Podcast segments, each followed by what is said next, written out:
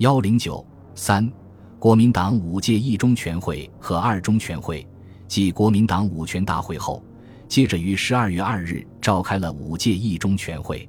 会议重大决议是定于一九三六年五月五日公布中华民国宪法草案，十一月十二日召开国民大会，设立宪法草案审议委员会，由主席团指定叶楚仓、李文范等十九人组成。国民大会组织法及代表选举法交审议委员会草拟原则，呈交常会发交立法院迅速决议公布。各省应赶办地方自治，完成训政工作。以巩固宪政之基础，全会通过中央执行委员会组织大纲案，改组了中央领导机构。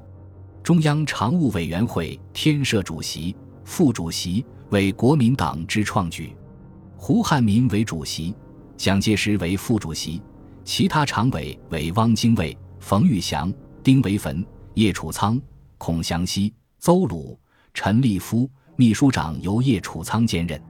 组织部长张立生，宣传部长刘鲁隐，中央政治之最高指导机关政治会议改为政治委员会，对中央执行委员会负责。委员为张静江、阎锡山、李烈钧、张学良、宋子文、陈果夫、唐生智、顾梦渔、何应钦等二十五人。天社主席、副主席，主席为汪精卫，副主席为蒋介石，秘书长为顾梦渔。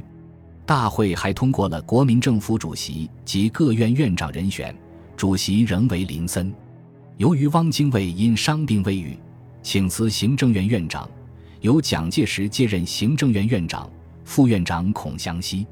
立法院院长孙科，副院长叶楚仓，司法院院长居正，副院长秦振，考试院院长戴季陶，副院长牛永健，监察院院长于右任，副院长许崇智。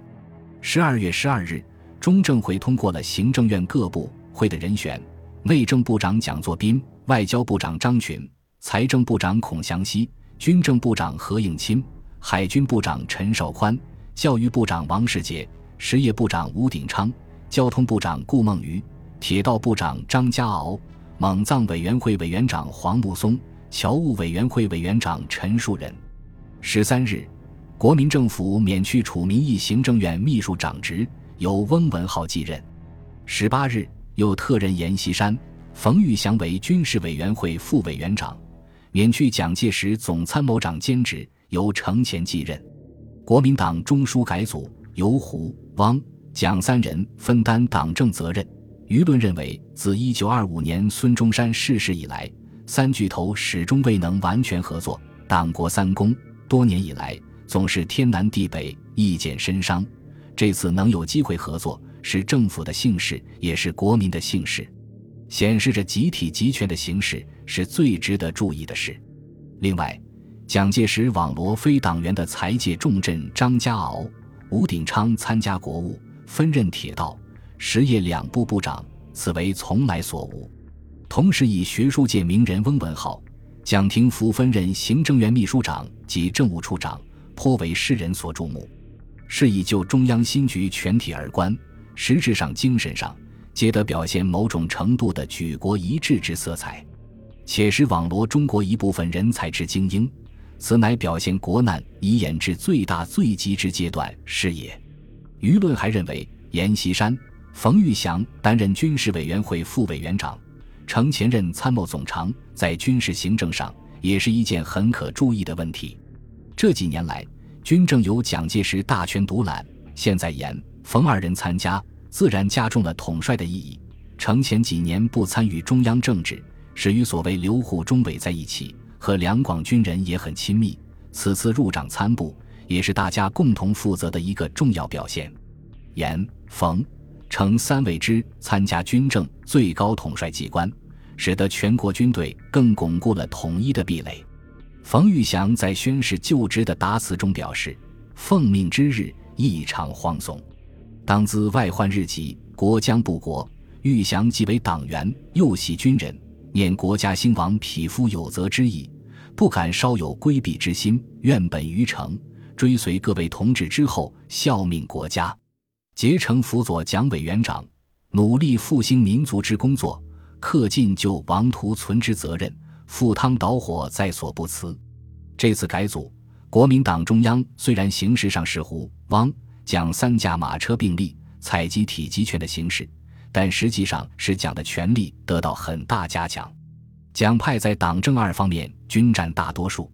在中常会、中正会，蒋介石虽屈居副主席职，但因胡汉民从欧洲回国后，国民党中央虽曾电请他进京主持中常会，并派出许崇智、叶楚仓、陈策等前往劝架迎亚。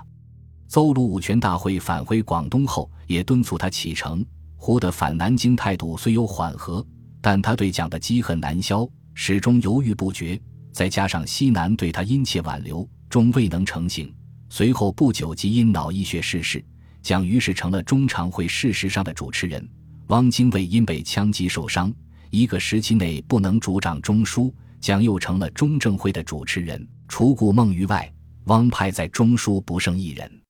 舆论因此说此系蒋氏专政加强之表示。蒋介石的亲信秘书陈布雷也由此得出结论：自资。蒋公遂功负党政军重职于一身。五权大会通过的《确定救党救国原则案》中，第一条即规定，为冲破目前危局，统一全党意志，集中全民力量起见，应授权于本党文武兼该伟大崇高之领袖，使之统筹一切，全党同志听其指挥。五届一中全会只不过把这一规定付诸实践而已。一九三六年七月十日至十四日，为了解决两广事变问题，研究对日本侵略的方针政策，国民党在南京召开了五届二中全会。这次全会秉承五全大会既定的方针进行，参加中委一百六十余人，各地委员公负重责或久未来京者，无不专利首都，共襄大计。全会推定蒋介石、孙科、冯玉祥、于右任、丁惟汾。居正、陈果夫、王法勤、孔祥熙九人为主席团，叶楚仓为秘书长。十三日，决议撤销西南执行部及西南政务委员会，其在西南指导党务政治之同志，均应集中中央，共同负责。同时，还通过了组织国防会议及粤桂两省军事政治之调整案，决定组织国防会议，并通过国防会议条例。其第一条说，为整理全国国防，特设置国防会议，讨论国防方针及关于国防各重要问题，指定李宗仁、白崇禧、陈济棠、刘峙、张学良、宋哲元、傅作义、于汉谋等十八人为国防会议成员。关于成立国防会议，蒋介石解释说，主要的意义就是希望各地方的军事当局能够共同一致来中央参加讨论。对于各项决议办法，大家可以彻底明了。一旦发生事变，也可以团结一致，共同负责来抵御外侮。七月十四日，国民政府发布命令，特派蒋介石为国防会议议长，汪精卫为副议长，阎锡山、冯玉祥、程潜、朱培德、唐生智、孔祥熙、何应钦、李宗仁、白崇禧、陈济棠、张学良、宋哲元、杨虎城。傅作义、于汉谋等三十人为国防会议会员。同日，冯玉祥日记中记，连日开会，其最大事件，开国防会议，而其中之事件又为陈、李、白如何下台？